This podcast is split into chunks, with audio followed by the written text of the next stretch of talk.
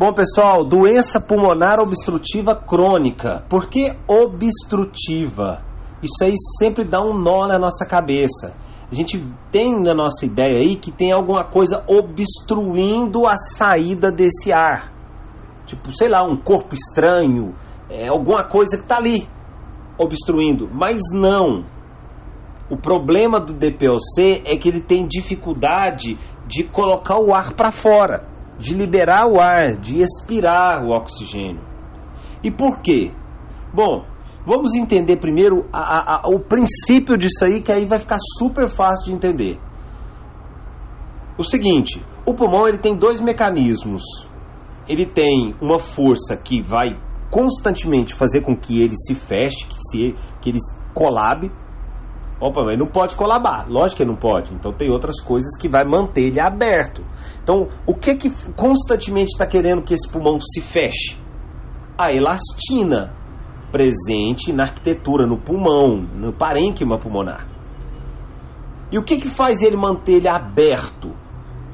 Bom, nós temos a musculatura que puxa ele, que é o diafragma, os intercostais, o esternocleidomastóide e o próprio oxigênio, que mantém ele aberto.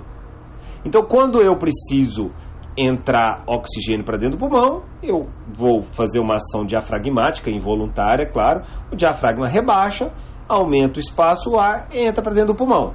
Quando precisa que esse pulmão, que esse ar saia, o diafragma vai relaxar, claro, e a elastina vai puxar esse pulmão e ele vai botar esse oxigênio para fora. Ok, então elastina tem uma função importantíssima aí. Qual que é o mecanismo fisiopatológico da doença pulmonar obstrutiva crônica? Exposição a tóxicos inalatórios, por exemplo, fumaça, tabaco, cigarro, narguilé, maconha, é, pessoas que trabalham em, em, em indústrias que estão tá sempre, sempre inalando substâncias tóxicas.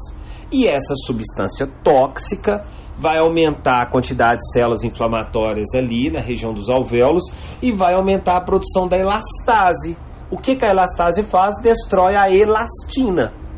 Se eu não tenho elastina, eu não eu começo a perder aquela função de fechar o pulmão. Então, a pessoa tem a capacidade. A, parte que entra o oxigênio tá ok. O ar entra, a musculatura puxa, o diafragma rebaixa, o oxigênio entra. Só que na hora de colocar esse ar para fora, não consegue. Outro mecanismo fisiopatológico aí, que começa a explicar os dois fenotipos, enfisema e bronquite, é a deficiência na alfa-1 antitripsina qual é a função da alfa-1 antitripsina? Manter os níveis baixos de elastase naquela região.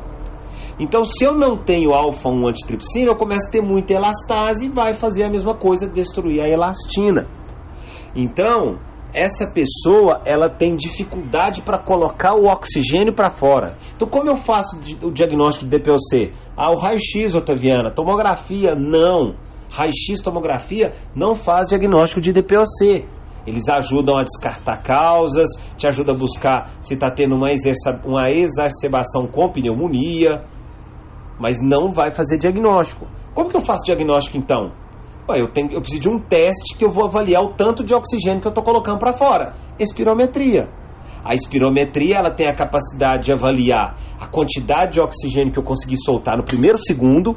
Isso mostra a quantidade de elastina que tem ali, né? A capacidade do pulmão fechar rápido e ele também vai olhar quanto tempo eu levei para colocar todo esse oxigênio para fora. Nós, uma pessoa normal sem DPOC, ele gasta ali 4, 3, 4, 5, 6 segundos para colocar para fora o oxigênio, porque a elastina dele está ok. Um, um, um ele vai, a elastina dele está pouco, então ele vai fechando o pulmão devagarzinho. Então ele demora a colocar todo o oxigênio. Então ele leva mais tempo, 10 segundos, 12 segundos, para colocar todo o oxigênio para fora.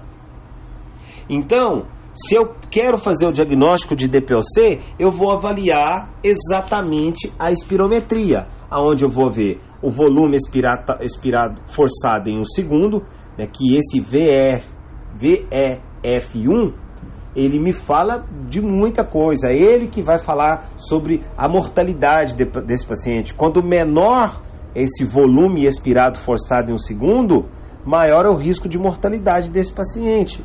e a capacidade vital forçada, que é a capacidade total desse paciente, a quantidade de oxigênio que ele colocou com relação ao tempo.